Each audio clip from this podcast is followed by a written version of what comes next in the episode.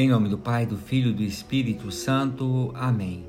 A graça e a paz de Deus, nosso Pai, de Jesus Cristo, nosso Senhor, e do Espírito Santo Consolador estejam convosco. Boa noite, meus irmãos e minhas irmãs.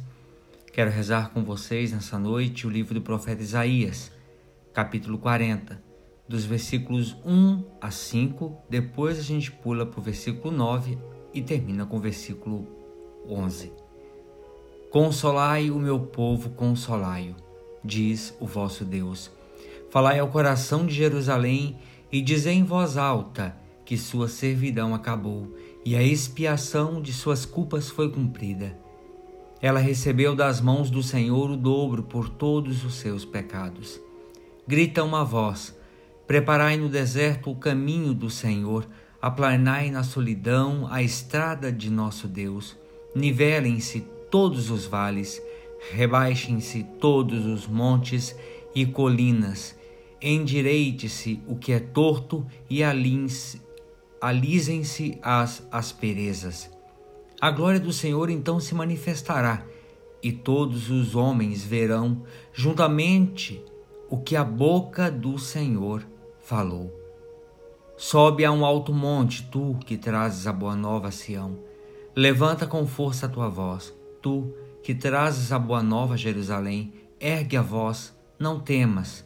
Dize às cidades de Judá: Eis o vosso Deus. Eis que o Senhor vem com poder, seu braço tudo domina. Eis com ele sua conquista, eis à sua frente a vitória.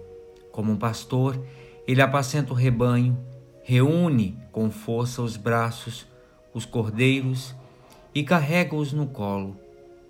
Ele mesmo tange as ovelhas mães. Palavra do Senhor, demos graças a Deus.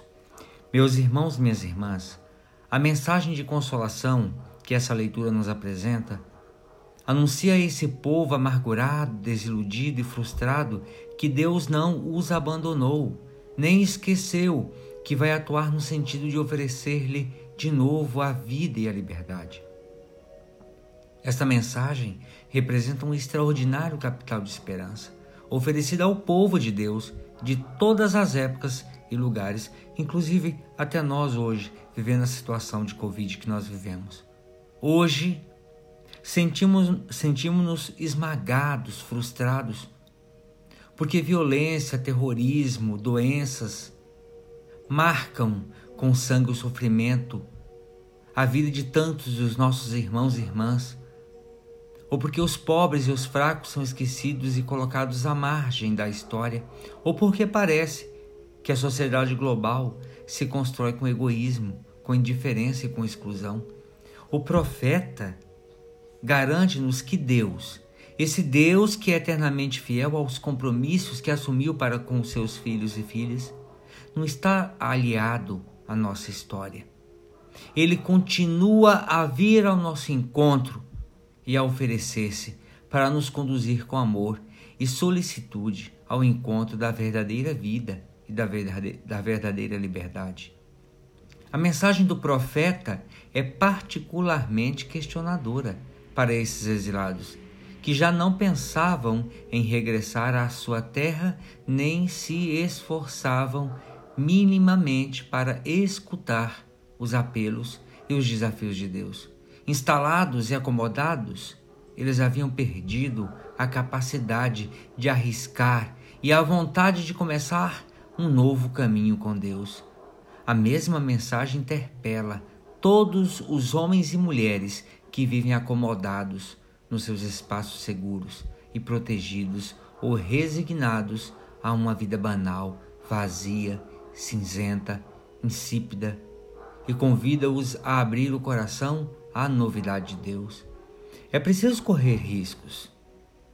Aceitar despojar-se do egoísmo, do comodismo, do materialismo, da escravidão dos bens, dos preconceitos, para percorrer com Deus esse caminho de regresso à vida nova da liberdade. Em concreto, o que nos impede de percorrer o caminho que Deus nos propõe e de nascer para uma vida mais livre e mais feliz. os bens materiais, a posição social, o comodismo, o medo. Meus irmãos e minhas irmãs, o advento é o tempo favorável para limparmos os caminhos da nossa vida, de forma que Deus possa nascer em nós, através de nós, e libertar o mundo. Quais são os vales que precisam ser alteados, os montes que precisam ser abatidos, os caminhos que precisam ser endireitados para que Deus possa vir ao nosso encontro? Nesse tempo de pandemia, acredito que um exame ou uma tomada de consciência sobre o valor da vida seria uma forma de aplainar os caminhos e de fazer o Senhor nascer em nosso encontro, vir ao nosso encontro e nascer em nosso em nossa manjedoura. A figura profética do livro de Deutero Isaías recorda-nos que é através dos seus mensageiros que Deus continua a oferecer ao mundo, ao mundo e às pessoas a vida, a esperança, a liberdade e a salvação. Meus irmãos e minhas irmãs, neste tempo em que vivemos de pandemia, quais são os mensageiros de Deus enviados por Deus para anunciar vida? Quais são as pessoas, os mensageiros que lhe pedem, cuidem, fiquem, não extrapolem, não sejam desobedientes? Sentimos-nos sinais vivos de Deus e testemunhas da sua proposta libertadora diante dos nossos irmãos e irmãs ou preferimos esconder-nos atrás de uma vida egoísta, cômoda, instalada sem compromissos e com uma mente teimosa, uma consciência egoísta? Jesus Cristo, Filho de Deus, de coração aberto, acolhemos teus precursores, assim como acolheram João Batista. Ao preparar a tua vinda, ele batizava as multidões, recomendava-lhes o arrependimento para o perdão dos pecados. Com zelo ainda maior, acolhemos a ti, Jesus, que nos ofereces o batismo com o batismo com o Espírito Santo. Amém. Meu irmão, minha irmã, Arrependamos-nos da nossa teimosia e da nossa falta de cuidado com a vida do próximo. Ave Maria, cheia de graça, o Senhor é convosco. Bendita sois vós entre as mulheres, e bendito é o fruto do vosso ventre, Jesus. Santa Maria, Mãe de Deus, rogai por nós, pecadores, agora e na hora de nossa morte. Amém. Quero pedir hoje por todos aqueles que faleceram vítimas do Covid pelas famílias que sofrem.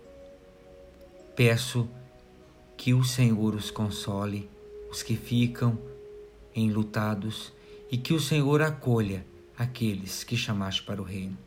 E que nós que ficamos aqui na terra possamos aprender com a dor do próximo o que é o amor.